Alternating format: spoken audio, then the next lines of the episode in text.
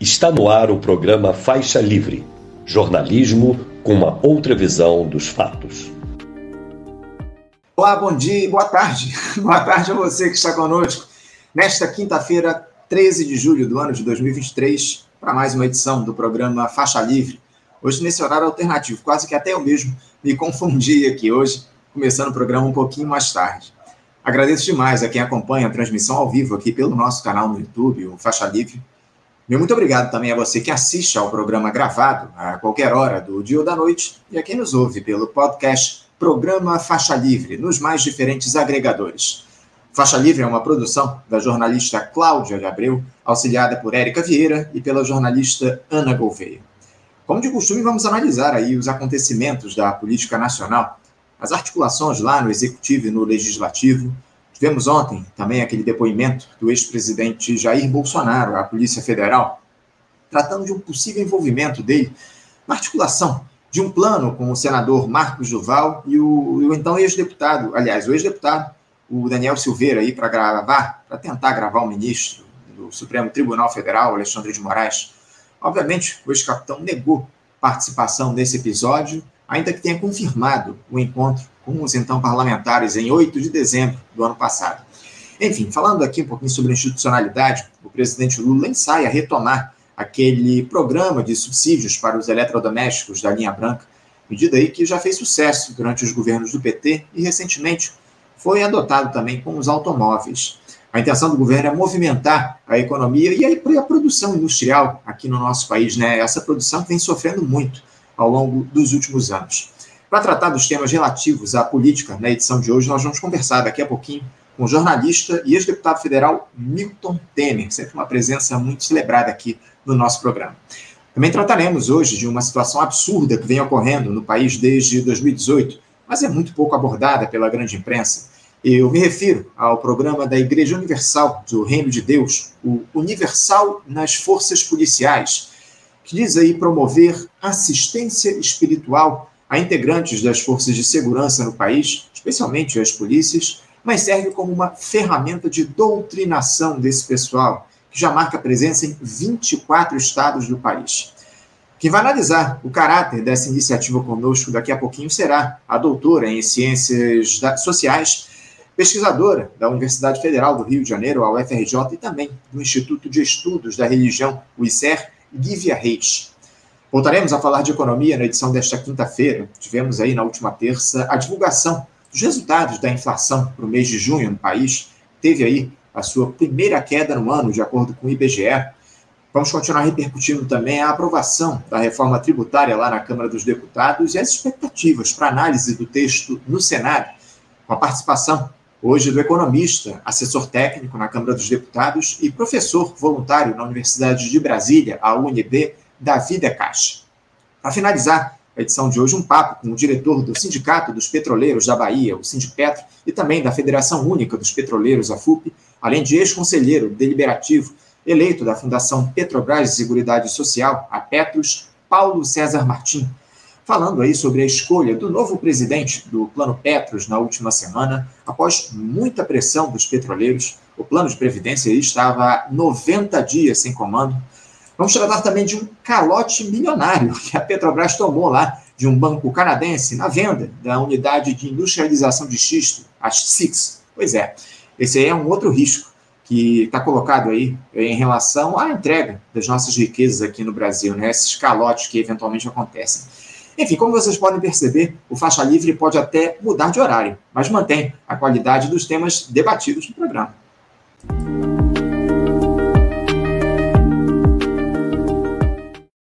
E com muita alegria eu cumprimento do outro lado da tela o nosso primeiro entrevistado de hoje. Eu me refiro ao jornalista e ex-deputado federal Milton Temer. Milton Temer, bom dia. Bom dia, meu caro Anderson, bom dia aos espectadores sempre fiéis e sempre combativos desse faixa livre. Milton, eu agradeço muito, mas eu só quero fazer uma correção, porque eu, mais uma vez, eu me enganei aqui. Na verdade, não é bom dia, já estamos boa tarde, né? Já passo de uma da tarde, eu, mais uma vez, confundi o horário aqui pelo costume, né? É, a gente faz o programa às oito da manhã hoje, excepcionalmente à tarde, mas, acima de tudo, em qualquer horário, eu agradeço, Milton, a tua, a tua presença, a tua participação aqui no nosso programa. É sempre uma alegria contar com a tua presença no Faixa Livre. Milton, uh, nesses pouco mais aí de seis meses de governo Lula, nós tivemos aí alguns motivos para comemorar, inevitavelmente, principalmente por uma espécie de mudança de chave aqui no país, o fim de um projeto de caráter autoritário para voltarmos aí aos marcos da nossa democracia burguesa. Nós também fomos acossados por preocupações, Milton, por medidas aí que seguem aquela lógica de atendimento ao grande capital, que eu vou resumir aqui para você com uma frase do líder do MST, Movimento dos Trabalhadores Sem Terra, o João Pedro Stedley. Ele disse em uma entrevista ao site Metrópolis ontem o seguinte: que o governo Lula na política interna está, abre aspas, lento e medroso, fecha aspas. Milton, você está de acordo aí com essa síntese que o João Pedro Stedley fez? Qual é a avaliação para esses pouco mais de seis meses de gestão do presidente Lula? Não, sem dúvida. O que, que ocorre objetivamente é o seguinte: existe uma grande contradição entre a retórica, pelo qual parece que Lula quer se marcar neste mandato, pela retórica, pela política externa com pontos positivos e corajosos, e a prática concreta, a partir da própria equipe que Lula escolheu. Lula escolheu uma equipe para fazer um governo mais medíocre, ou diga, medíocre no ponto de vista de uma visão de esquerda transformadora e quase revolucionária, do que o seu primeiro mandato.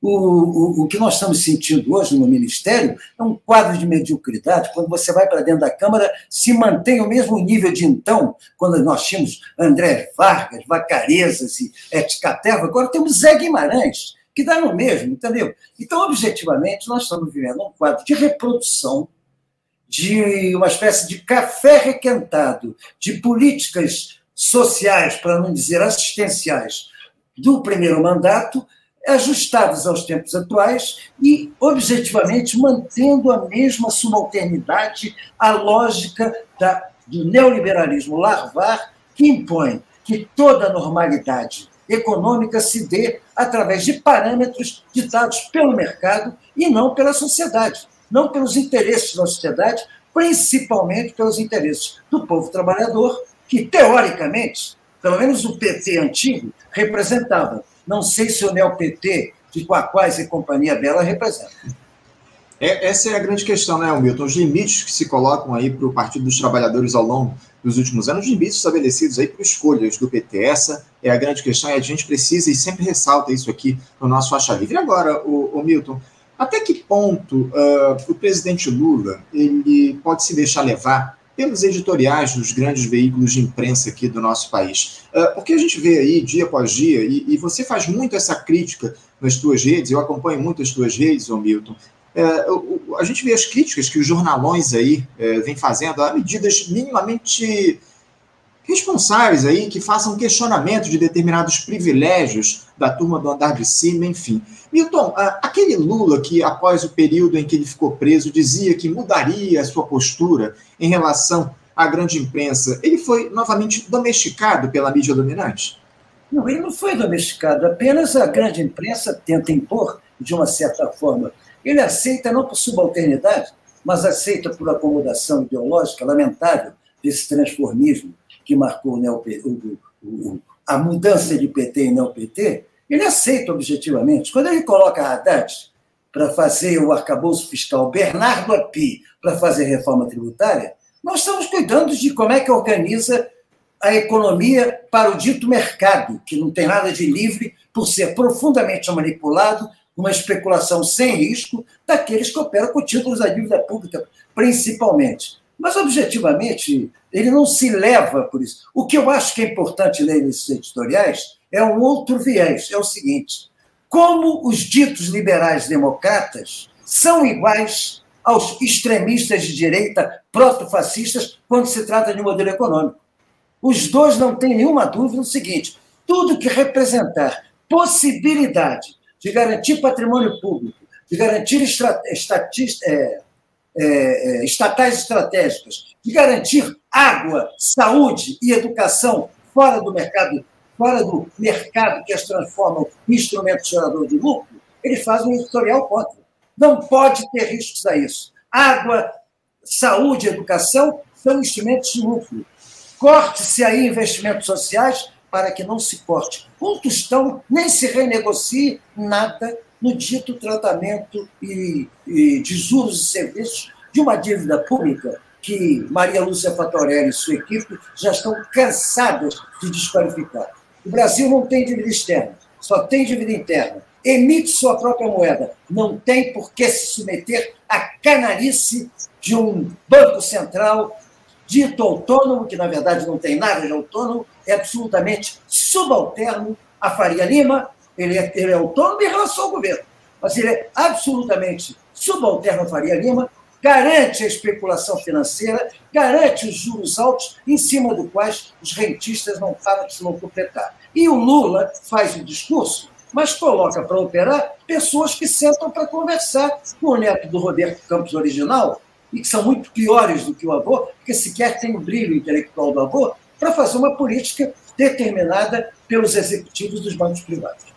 Esse é o termo, Milton. Acho que esse é o termo, você usou muito bem. O termo é canalice, é o que está colocado aqui no nosso país a partir da atuação do grande capital. Enfim, você citou aí o Banco Central. A gente teve recentemente um índice eh, alentador, de alguma forma, esse índice da, da inflação para o mês de junho. Tivemos uma queda para o último mês, e o que coloca no radar aí é a possibilidade de redução da taxa de juros já na próxima reunião do Copom. Né? Ainda que o Brasil tenha os maiores juros no mundo, a gente espera que isso, essa, essa trajetória comece a mudar a partir dessa, dessa sinalização que a nossa economia vem dando. Há sinais positivos na economia, não dá para negar esse fato. Inclusive, a gente vai tratar daqui a pouquinho, vamos nos aprofundar nesse tema da economia com uma entrevista aqui com o Davi Decache no nosso programa. Agora, o, o Milton, eh, como é que você vê essa. Falando de alguma forma sobre economia, como é que você vê eh, essa política do governo Lula de subsidiar a indústria aqui no nosso país?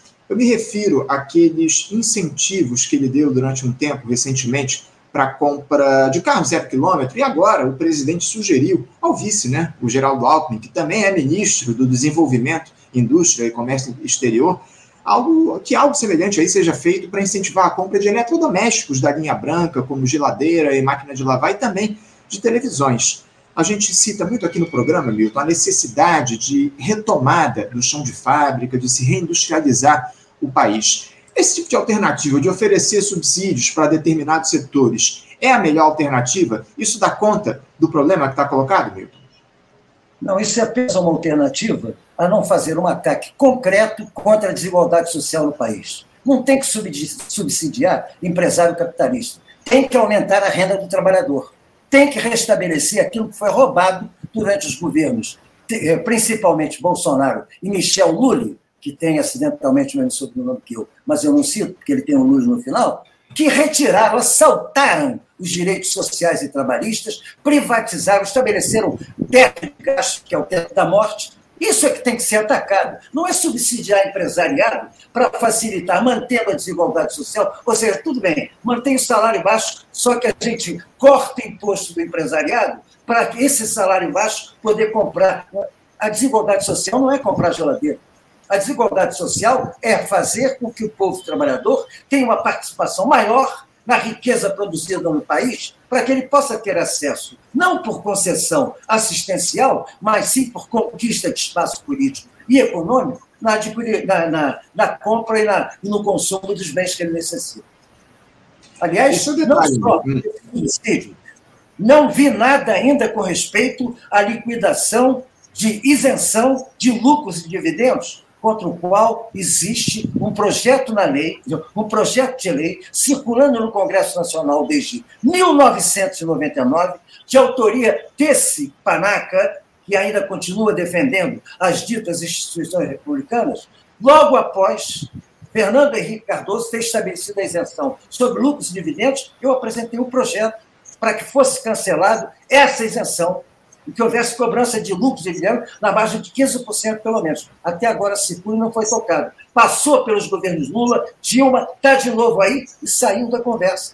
Você não. Reforma tributária não toca nisso. Reforma tributária toca em normatização e do, dos, dos impostos empresariais, de modo a facilitar aos empresários as suas contas, mas não faz nada com respeito à escala de é, imposto de pessoa física, continuamos com os três degraus absolutamente injustos, piores do que antes do Fernando Henrique, piores do que com a ditadura militar. Nós tínhamos uma escala hierárquica de impostos de pessoa física melhor do que nós temos hoje.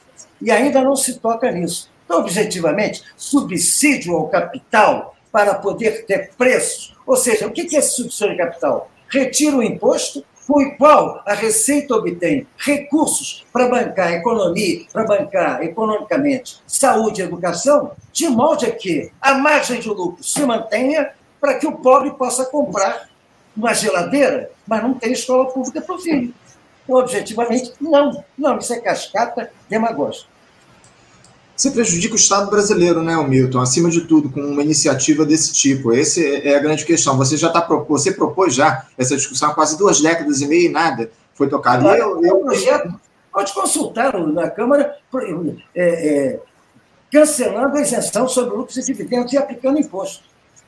impressionante, impressionante. E eu tenho lá minhas dúvidas, sinceramente, Milton, se essa discussão em relação à reforma tributária relativa à taxação de renda e patrimônio aqui no Brasil, ela vai ser feita no segundo semestre, como está previsto, da maneira devida. Eu te confesso que eu estou muito preocupado com isso. A gente recebeu aqui essa semana a professora Leda Paulani e ela fez uma, uma defesa muito incisiva do ministro da Fazenda, Fernando Haddad, falou da seriedade dele, ela tem certeza que isso vai ser debatido lá no Congresso Nacional. A grande questão é que a gente vai estar lidando com os interesses justamente da turma que ocupa as cadeiras lá no parlamento, né, o Milton? Esse, esse Não, é o detalhe. Isso é problema. Eu tenho, olha que eu tenho muito, muito problema com os chamados economistas, inclusive no campo da esquerda, porque eu acho que está acontecendo um problema real.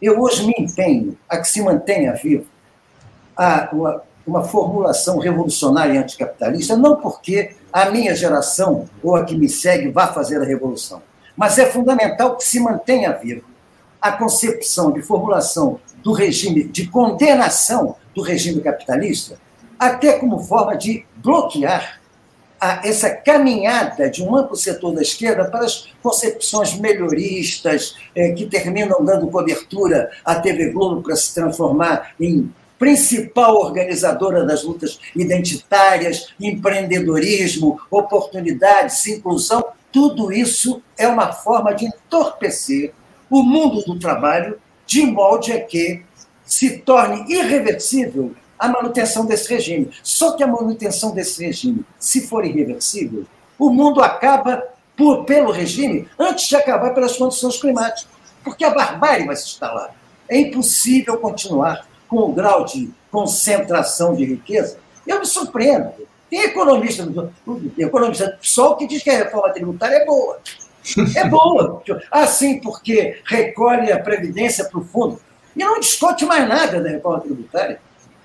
Olha aqui dentro, a, a bancada, houve três abstenções na bancada do PSOL, corajosas, Glauber Braga, Fernanda Malchione e Samia Bonfim, porque a maioria da bancada votou a favor da reforma tributária. Quando a esquerda faz isso, como é que ela estabelece parâmetros de resistência? É por esses caminhos que a direita volta, porque a direita se aposta de uma palavra de ordem que era da esquerda. Somos contra tudo isso que está aí. Ou seja, eles se dizem contra tudo isso que está aí, ou seja, contra as instituições do regime capitalista, para serem, ao fim e ao cabo, os maiores garantidores dessas instituições.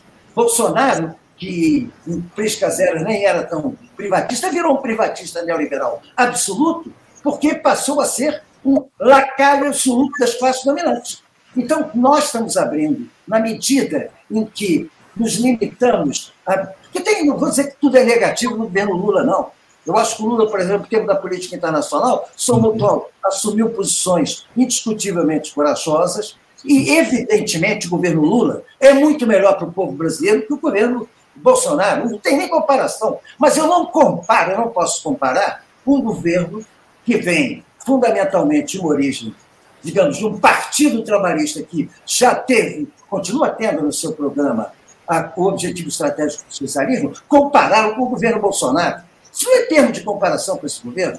Esse governo tem que se comparar com o que fez Juscelino, com o que fez Getúlio, que eram os governos liberais, o segundo Getúlio, liberais progressistas, tem que se comparar com o governo Jango, não se comparar com Fernando Henrique, nem com, quando se compara governo Lula quanto a Fernando Henrique ou Bolsonaro, eu acho isso uma ofensa até ao nosso raciocínio. Isso aí não é termo de comparação, isso é termo de rejeição total. Agora, evidentemente, existem algumas coisas, sim, algumas coisas positivas, é impossível que não haja diante da tragédia que nós vivemos. Mas, objetivamente, as reformas estruturais, que são fundamentais para impedir o atraso do, do, do, do obscurantismo absoluto, essas não estão sendo empreendidas. Então, não se surpreendam de lá na frente ver de novo os tucanos renascerem das cinzas e ou um bolsonarista mais moderado assumir a sucessão de Lula com tranquilidade.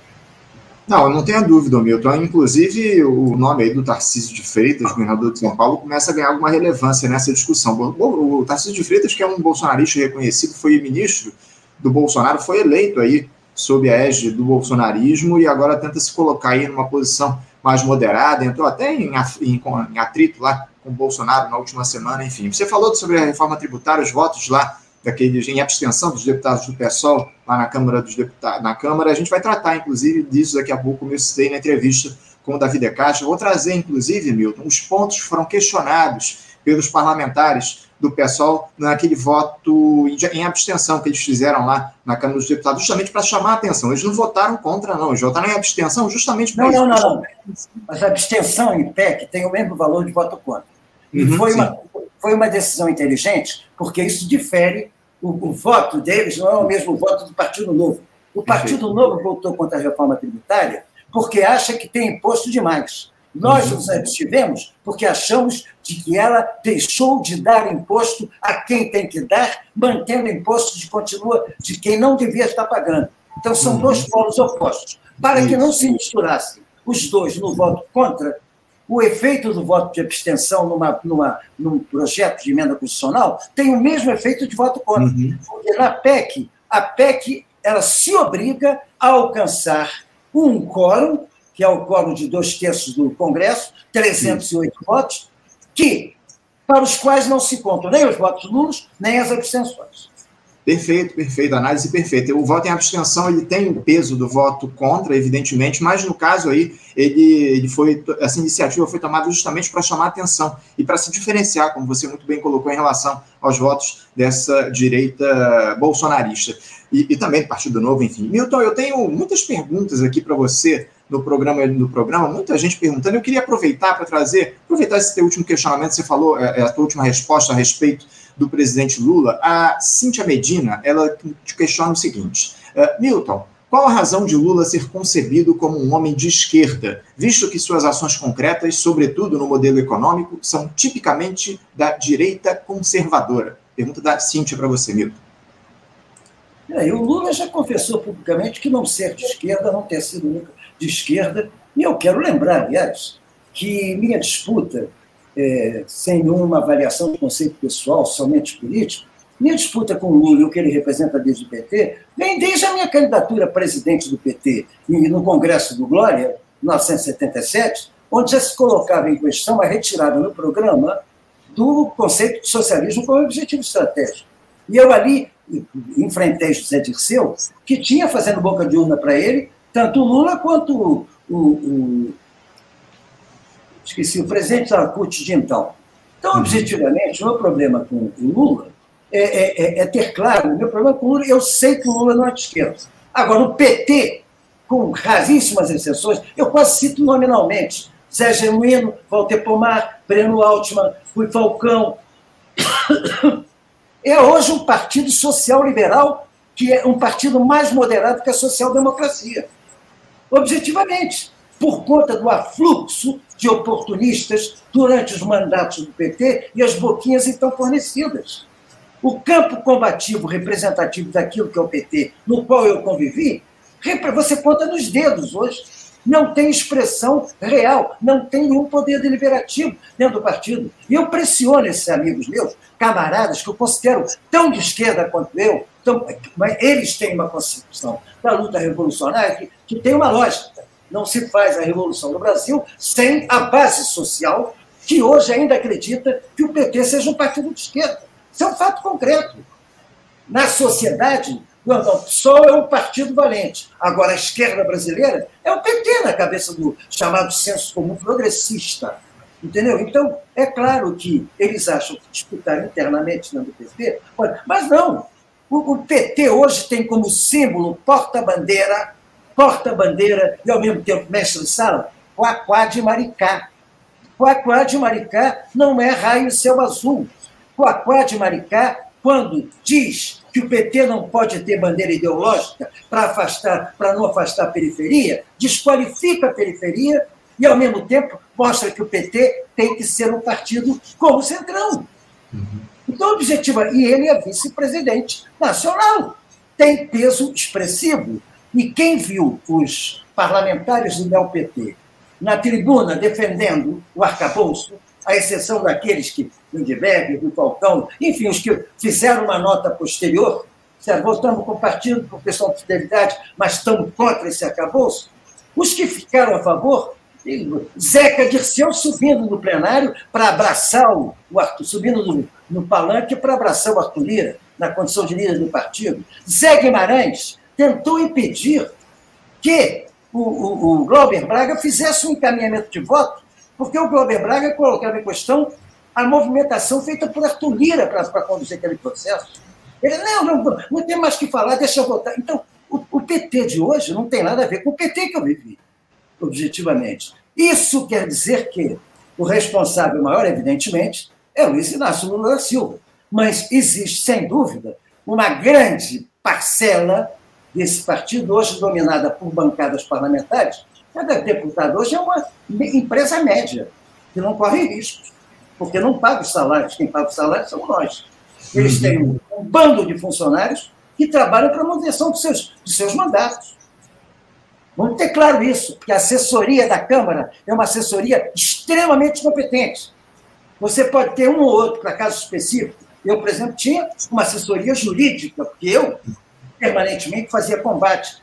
Até impeachment de Fernando Henrique, eu coloquei em votação na Câmara. Eu, eu, todo dia estava com uma representação ou um projeto, então eu queria uma assessoria jurídica para me responder imediatamente. Mas existe na Câmara uma assessoria especial, os caras são geniais. Aqueles caras são capazes de escrever, se eu preciso de um discurso, ele diz contra ou a favor. Se você disser contra, ele faz um discurso genial. Se você disser a favor, ele faz outro discurso, ele faz outro discurso genial. Os caras são competentíssimos. Então, o tamanho das assessorias transforma o mandato em minha empresa, não rara cada mandato é mais importante que o diretório do Estado onde ele está.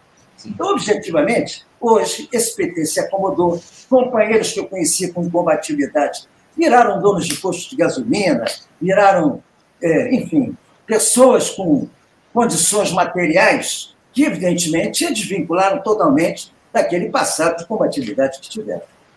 É um quadro lamentável, né? Infelizmente, eh, o Partido dos Trabalhadores tomou esse rumo ao longo dos últimos anos. Você se referiu ao Zeca Dirceu, o Zeca Dirceu, que é o líder do PT lá na Câmara dos Deputados, que pousou com a família. E não só o Zeca Dirceu, né, o, o, o Milton? Não, só deixa, deixa, deixa eu deixar uma coisa clara. Hum. Eu acho que parlamentar tem que ser pago e bem pago. Isto é uma coisa. Agora, eu, quando fui deputado pela primeira vez, o fax do meu gabinete era meu. Eu levei do Rio de Janeiro. Não tinha nem fax. Não tinha fax. Não raro eu complementava salário de assessoria, quando eu cheguei na Câmara em 1995. A quantidade de coisas que se agregaram aos mandatos hoje, e eu não quero fazer essa leitura moralista, eu não tenho concepção utenista da política. A minha concepção é dentro do conceito da luta de classes.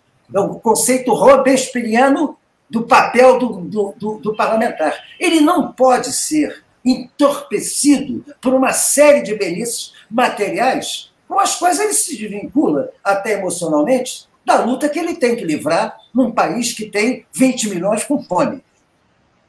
É isso. Esse é, é perfeita a tua declaração, a tua fala, o Milton. Eu estava falando aqui sobre o Zeca Dirceu, aquela foto que ele fez lá com Arthur Lira no, na, lá na, na, presença da Câmara e abraçou lá o Arthur Lira, mas não só o Zeca Dirceu, né? Porque o Lira posou com o próprio Lula logo depois da aprovação da reforma tributária, fizeram uma foto lá com ministros, com deputados, o Lira, todo mundo junto, uma foto celebrando a aprovação do texto, uma semana, quase uma semana atrás, na última sexta-feira, logo depois que o texto foi aprovado em segundo turno lá na Câmara dos Deputados. Lamentável todo esse quadro, enfim, ô Milton. Uh, eu, eu, queria voltar a essa nossa discussão, porque eu falei sobre industrial, reindustrialização aqui no nosso país, um tema mais fundamental que precisa ser tratado, enfim, essa tentativa aí de se, do governo Lula, de alguma forma, é, movimentar a indústria no nosso país novamente. O problema, Milton, é que parece que se dá uma no, uma no cravo e outra na ferradura, porque O governo, aí, por outro lado, oferece centenas de bilhões de reais aí como crédito rural para o agronegócio exportador através do Plano Safra, não é, Milton?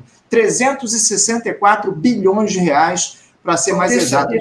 Deixa, o da Caixa destrinchar isso, eu nem preciso, deixa o da Caixa destrinchar isso. Ele vem aí neste programa de hoje, ele vai, ele vai detalhar isso de maneira muito competente, certamente. É, pois é, Milton, porque infelizmente o que está colocado aqui é que a, aquela, aquele incentivo que se dá ao agronegócio exportador que não gera emprego no nosso país, que é, só, só, gera lucro para essa turma do andar de cima, a turma do agronegócio, ele continua mantido. Esse é o detalhe que está colocado. Enquanto isso, a agricultura familiar só teve 77 bilhões de reais de crédito a partir do Plano Safra. A gente tem feito essa discussão aqui ao longo dos últimos dias, enfim, parece que as prioridades de sempre estão mantidas aí em relação a essa, a essa gestão Lula, lamentavelmente. Agora, o, o Milton, eu queria tratar também de uma, de uma outra questão, porque na última terça a gente teve aquele depoimento esperado lá do, do coronel Mauro Cid, né, o que é o ajudante, ou é o ex-ajudante de ordens do Jair Bolsonaro, ele que esteve lá na CPMI do 8 de janeiro. Na verdade, não depoimento, né, o Milton, visto aí que esse Mauro Cid entrou mudo e saiu calado lá da comissão, não respondeu a nenhuma das perguntas dos parlamentares, o que deve ser alvo, inclusive, de questionamento do presidente da CPMI, o deputado Arthur Maia, né, o Supremo Tribunal Federal. Agora, para além da postura do Mauro Cid, o, o Milton, me chamou a atenção o fato dele ter comparecido à comissão com a sua farda de militar. Milton, o que, que representa o, o coronel comparecendo fardado lá a esse depoimento na comissão do Congresso? Porque parece que foi o próprio Exército que disse que a orientação é, partiu da corporação, né? Mas que, é, é, que mensagem, na tua avaliação, eles quiseram passar com o Mauro Cidinho fardado lá na CPMI, Milton? Ô, ô, ô, Anderson, depois do que o general Vilas Boas fez em 2018, elegendo o, o, o Bolsonaro, de modo a que Bolsonaro, eleito, agradecesse ao general Vilas Boas, que era o comandante do exército da Dilma, agradecer do, do, do, é, do, foi de quem, já nem sei mais quem é que Bolsonaro. Ele tinha sido legalista, tinha essa imagem. Depois do que ele fez para garantir a prisão do Lula e garantir a eleição do Bolsonaro, obrigando o Toffoli, que foi assessor da bancada do PT, aliás, assessor médio, porque o principal era o Luiz Alberto, que é um cara genial, ele era de segundo escalão, mas que terminou colocado no Supremo pelo Lula e acaba sendo o homem que garante a prisão do Lula para garantir a eleição de Bolsonaro, muita coisa ali a gente tem que ver, até no próprio Lula. Por que, que demorou tanto para lançar o Haddad? Haddad foi uhum. lançado candidato presidente um mês antes da eleição e todo mundo sabia que eles iam dar um golpe no Lula. Então começa ali o general Vilas Boas dizendo vai haver um golpe no Brasil sem precisar botar tanque na rua. Vai ser pelo voto, colocar o Bolsonaro. General Vilas Boas veio a público recentemente pouco antes da, da eleição em primeiro turno, para defender os acampamentos na frente dos quartéis de pessoas de bem. Como se não tivesse ninguém pedindo a intervenção militar, com cartaz escrito em inglês, dentro daquela chusma que era garantida com. Até que não sei, não sei nem se recebia rancho, se recebia reforço alimentar. Mas tinha tudo ali. Pois bem, dentro disso, um panaca como esse Mauro Cid, que era o carregador de mala do Bolsonaro, ele é um típico representante sucessor do Heleno, general que foi carregador de mala do primeiro grande golpista que quis dar golpes no Geisel, que foi aquele general Ciseno, Ciseno Sarmento. Ele, ele, ele, é o típico sucessor do general Heleno. Ele, é um, ele tem um exemplo no general Heleno, que, aliás, virou personalidade pública por conta da opção de Lula, no seu primeiro mandato, de, por conta de tenho que disputar um lugar no Conselho de Segurança da ONU, ao invés de acabar com o Conselho de Segurança da ONU, que é um órgão estreito que permite às grandes potências vetarem a decisão das Assembleias Gerais, eu estou aqui com a Palestina como exemplo, onde qualquer sanção a as barbaridades que foram feitas contra o povo palestino ao longo dessas últimas décadas, aprovadas pela Assembleia, eram vetadas no Conselho de Segurança unicamente pelo voto dos Estados Unidos e apoiado pelo próprio Estado opressor. Então, Lula, para defender o lugar neste Conselho de Segurança, manda esses generais, hoje generais, para serem os comandantes da tropa que se foi doutrinada e adestrada em repressão a pobres e favelados no Haiti. É essa turma que está aí, é toda lá. Foi formada lá. Então, objetivamente, esse Cid, isso é uma pantomima, eu não tomo conhecimento disso, acho isso uma grande palhaçada. Quer dizer, a oposição é que pede o coisa, a base do governo, de forma, no meu modo de ver, pouco competente em relação ao regimento é, do, do, do, do, próprio regimento da CPMI, se concentra todo em falar na primeira hora, dando aos, ao, ao, aos bolsonaristas o privilégio de falar na hora melhor da televisão, que é a parte da tarde, sozinhos, com cobertura ao vivo e a cores, tanto na CNN quanto na, é, na Jovem Pan. E não tinha réplica, então foi uma tirena de bolsonarismo total. Para mim, a farda dali do, do, do, do Mauro Cid, quem tem que se explicar por isso é o comandante do Exército. Eu não tenho uhum. nem que é isso, é isso. Comandante do Exército eleito pelo próprio presidente, é, aliás, escolhido pelo presidente da República. Esse é o grande detalhe.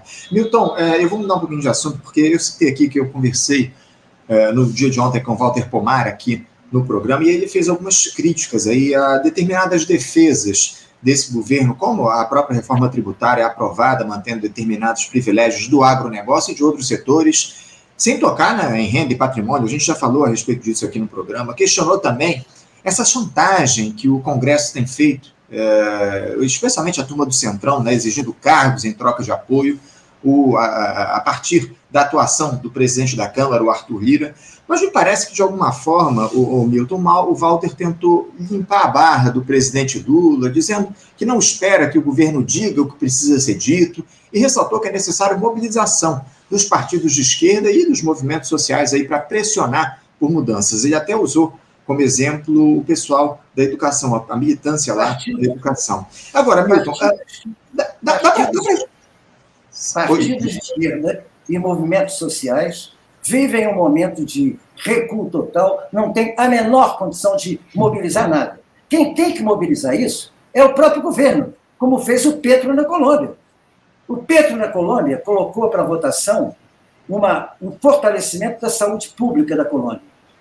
Aqueles parlamentares ligados a, a, a, a, ministros seus, na frente que ele formou para se eleger, que votaram contra a proposta dele, ele não hesitou no seguinte: seus ministros estão retirados do governo. Imediatamente, como já tinha lá no começo do governo dele, defenestrado 50 oficiais superiores das três forças, ou seja, não era nem um, um Bolsonaro, era algo parecido com o Bolsonaro que havia antes dele, que era aquele clone do Uribe, que é o fascista total colombiano. Pois bem, lá na Colômbia, o, Uribe, o Petro não vacilou lá atrás em botar para fora os oficiais superiores identificados com o regime anterior, como agora colocou os ministros para fora. O que o Lula está fazendo é dando mais espaço. Está querendo tirar na Moser, tirar não sei quem. Então, objetivamente, quem tem que convocar é o próprio chefe de governo. O Petro fez isso. Tirou e foi para a rua fez uma mobilização nacional, correu o país botando o povo na rua para defender as, as, as, iniciativas que ele tinha tomado. E está lá até agora. Então, objetivamente, falta isso aqui. Não é partido e movimento. Nenhum partido, a não ser o próprio PT, que não se mexe, tem condição de mobilizar a sociedade a nível de pressionar o Congresso por fora. O próprio MST parou, como, aliás, no primeiro mandato. Parou que, que é MST? Ah, teve umas ocupações no começo, olha, aquele, bom, acabou, parou. Padilha foi lá, deu uma enquadrada, parou. Uhum. Então está vendendo material orgânico. Por causa da CPI, que quem está enfrentando, aliás, o governo da CPI, não é nem o PT, quem está enfrentando é Sâmia Bonfim, o PSOL que está todo dia pegando de frente com eles. Então, objetivamente, é, é, não tem esperança. Os partidos não podem inventar mobilização quando a conjuntura não os favorece. Nós estamos no momento, aquilo que Marx disse no 18 Brumário na abertura. É possível o homem fazer história, mas ele não faz história a despeito da conjuntura que ele está vivendo, nem das condições materiais que ele encontra para fazer isso. O que ele não pode é perder a oportunidade quando as condições materiais e objetivas são positivas e ele não tem a suficiente influência subjetiva para se impor como vanguarda. Isso é um, é um erro. Agora, do outro lado, ele não pode ser achar que o vanguardismo puro, no momento em que a conjuntura não beneficia, é, possa resolver alguma coisa. Não são os partidos do movimento. Quem tem que começar isso agora é a própria, o próprio governo, se tem interesse em enfrentar essa gente. Milton, você antecipou, inclusive, a minha pergunta. Eu te questionava justamente a respeito disso, né, Milton? Se dava para relativizar, de alguma forma, a responsabilidade do presidente Lula diante desse cenário de coisas, dessa, desse quadro complicado que está colocado, de perda de espaço das esquerdas aqui no nosso país. Enfim, eu também concordo que, de alguma forma, o presidente que deveria atuar aí como impulsionador de um movimento popular por mudanças, fazer as denúncias que precisavam ser feitas, se utilizar de rede nacional de rádio e TV para conversar com o povo brasileiro, enfim, utilizar as ferramentas que a institucionalidade oferece ao presidente da República. Milton, eu, você como jornalista, eu também queria repercutir essa notícia que surgiu no dia de ontem, de que o Arthur Lira, presidente da Câmara, protocolou uma ação na 24ª Vara Civil de Brasília pedindo para que fossem removidos do YouTube programas do ICL Notícias que tratam de denúncias de corrupção envolvendo o seu ex-assessor parlamentar, o Luciano Cavalcante. O processo se refere principalmente, Milton, a uma matéria veiculada no dia 6 de junho, em que são tecidos comentários lá sobre a suposta acusação de recebimento de 106 mil reais de propina relacionada à aquisição de kits de robótica para escolas de Alagoas. Milton, esse sujeito aí ainda acha que estamos nos tempos do coronelismo, né? O, querendo Não, aí censurar isso prova outra coisa. Hum. Isso prova outra coisa. Isso prova apenas a competência e a firmeza de objetivo da direita quando defende seus privilégios. Não tem que olhar, a tragédia, essa bandalheira aí tem que ser denunciada? Tem. Mas o, o, o bizarro é a capacidade que tem a direita de ir para a iniciativa de uma forma que a esquerda não vai. O importante aí não é a denúncia contra o Arthur Lira, porque Arthur Lira cometer irregularidade é rotina. O importante aí é saber como Arthur Lira reage e como a esquerda deveria reagir e não reage contra as ofensivas da direita. Esse, essa é a marca desse episódio. Não é a roubalheira do Arthur Lira. Roubalheira do Arthur Lira é uma sequência que vem do pai, e vem da concessão de emendas do, do orçamento secreto para a prefeitura do pai, que é uma prefeitura minúscula e que recebeu mais do que algumas grandes capitais do Brasil. Isso é rotina do Arthur Lira. Não, não é denunciar o Arthur Lira, que tem, o que é importante considerar aí é a forma como Arthur Lira peita, vai para frente, diz: olha, é o seguinte, eu sou presidente da Câmara, me respeita. O presidente da República tem que fazer a mesma coisa. Só uhum. isso. Muito bem colocado, Milton. Muito bem colocado, como sempre. É, é, o Arthur Lira ele tem tomado iniciativas aí que. E, e, já não é de hoje, evidentemente, né? Essa figura aí já, já toma conta da política nacional desde a gestão Bolsonaro, enfim, esteve ao lado do ex-capitão, inclusive, na campanha eleitoral, e agora, pós aí, abraçado com o presidente Lula. É muito lamentável todo esse quadro. Milton, para a gente encerrar aqui o nosso papo, a nossa próxima entrevistada já nos aguarda aqui do outro lado da tela, mas eu tenho uma última questão para trazer aqui, porque na última sexta-feira a gente teve aquele valoroso debate lá sobre soberania nacional, que reuniu na livraria Leonardo da Vinci, aqui no centro do Rio, o historiador Jorge Manuel e o deputado federal Glauber Braga, aqui do pessoal do Rio de Janeiro, com formulações lá de altíssimo nível, um público jovem, que trouxe questões instigantes, enfim, um evento muito importante. Só que eu queria fazer uma provocação, Hamilton. Uh, aquele era um evento, evidentemente, voltado para um público altamente politizado, que dialoga com o marxismo, com a teoria da luta de classes, enfim. Isso, evidentemente, não é uma crítica, não, eu só estou descrevendo aí o que foi aquele encontro. Mas eu te confesso que sinto falta, Milton, de debates mais voltados para a base da classe trabalhadora e com uma retórica menos empolada, mais próxima do dia a dia, das agruras do nosso povo, mostrando que as soluções aí para o desemprego, para o problema da falta de moradia, para o empobrecimento das famílias, eles podem, eh, essas soluções elas podem se dar a partir justamente da mobilização. Milton, o que fazer para que a esquerda volte a dialogar com as periferias, com os espaços populares?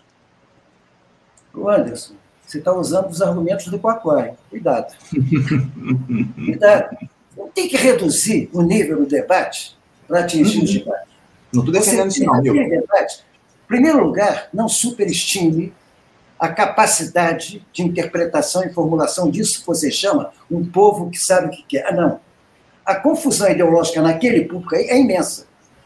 E aquele debate foi fundamental para colocar muita coisa. Você viu que houve até desacordo num ponto entre o próprio Jones e o Glauber na interpretação. Eu tenho por exemplo, eu até conversei com o Glauber depois de Glauber, o movimento não está à esquerda do partido, é o partido que está à esquerda do movimento.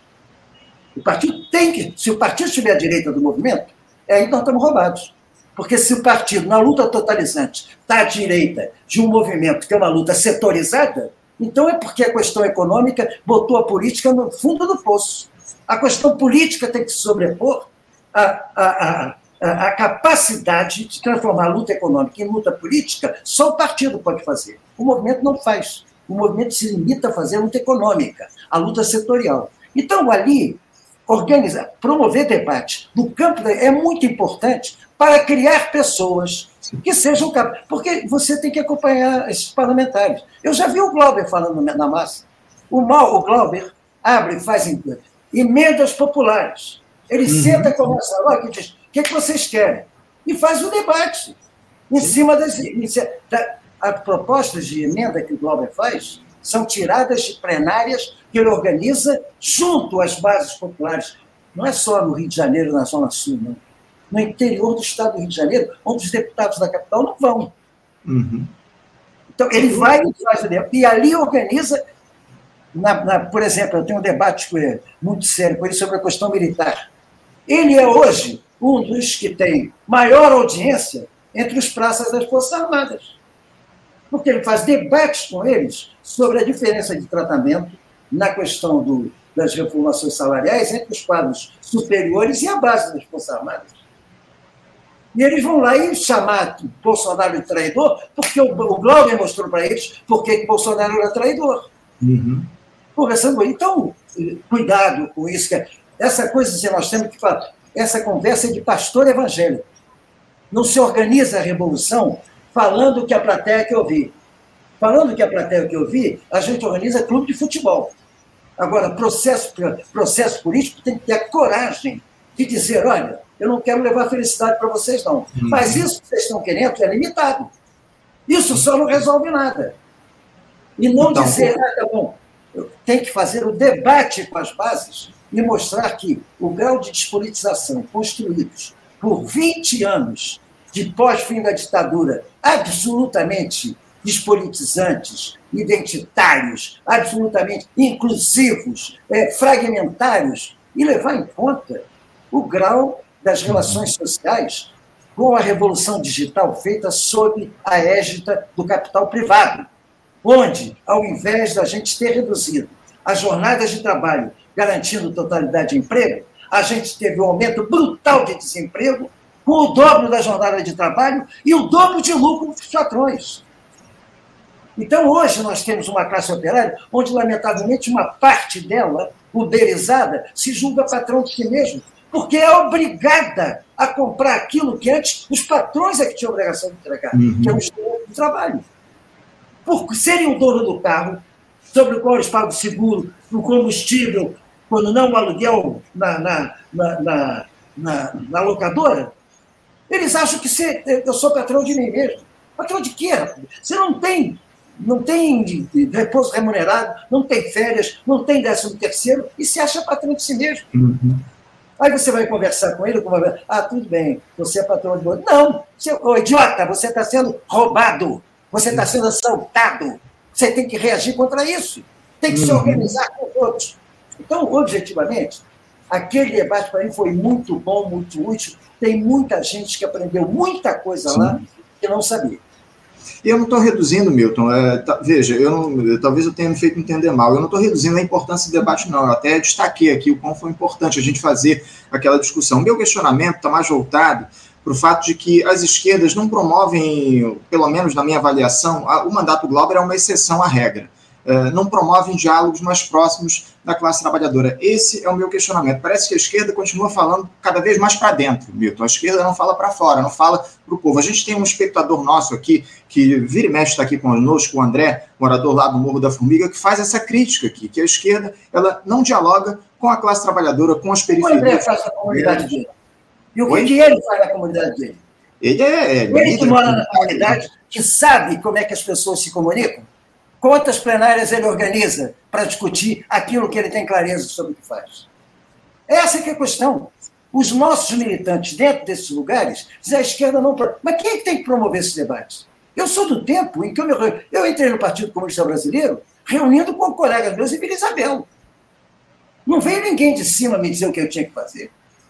Entendeu? Então, o objetivo. O que você. O, que, o, o papel do partido político não é ir para a base fazer o que a igreja evangélica faz. Isso não se consegue fazer. Você só ganha, inclusive, a base, esta base. O Marx já falava: o lumpezenato é muito barato para ser comprado pela direita. É muito barato. Então você tem que organizar os quadros intermédios. Primeiro você tem que ter uma vanguarda consistente, consciente, ideologicamente bem formada, para esta vanguarda construir os quadros médios. Nós estamos vivendo um momento, o Anderson, que nós não temos nem vanguarda. Os partidos, os partidos estão mergulhados num social-liberalismo total. Eu digo isso a partir do meu partido. O eleitoralismo passa a prevalecer sobre qualquer luta social mais profunda. Como é que eu garanto o próximo mandato?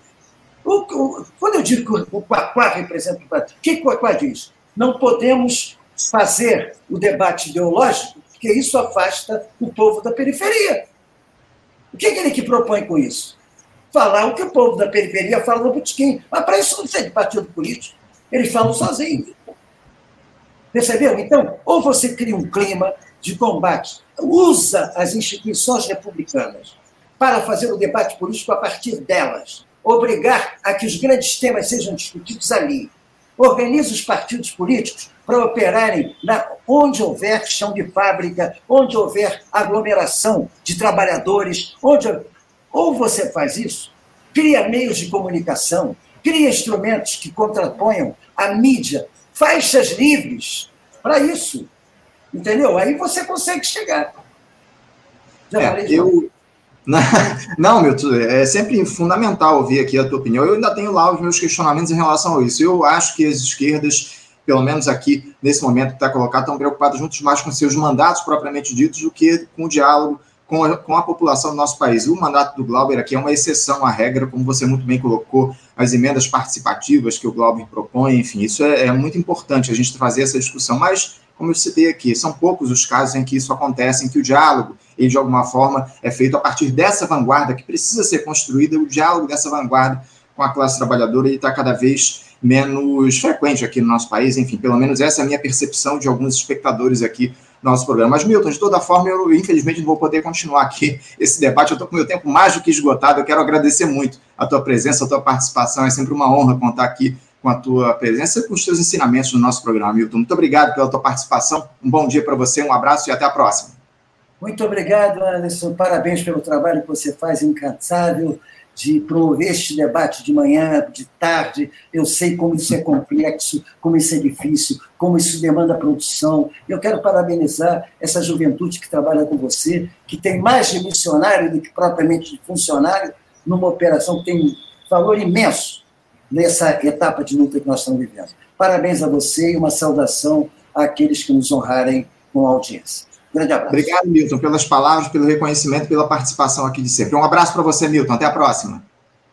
Conversamos aqui com Milton Temer. Milton, que é jornalista, ex-deputado federal, tratou aqui conosco de temas relacionados à política aqui no nosso país. Sempre um bate-papo muito efusivo aqui com o Milton, sempre é, debates, diálogos aqui importantes que ele faz aqui, trazendo questões fundamentais para a discussão no nosso programa.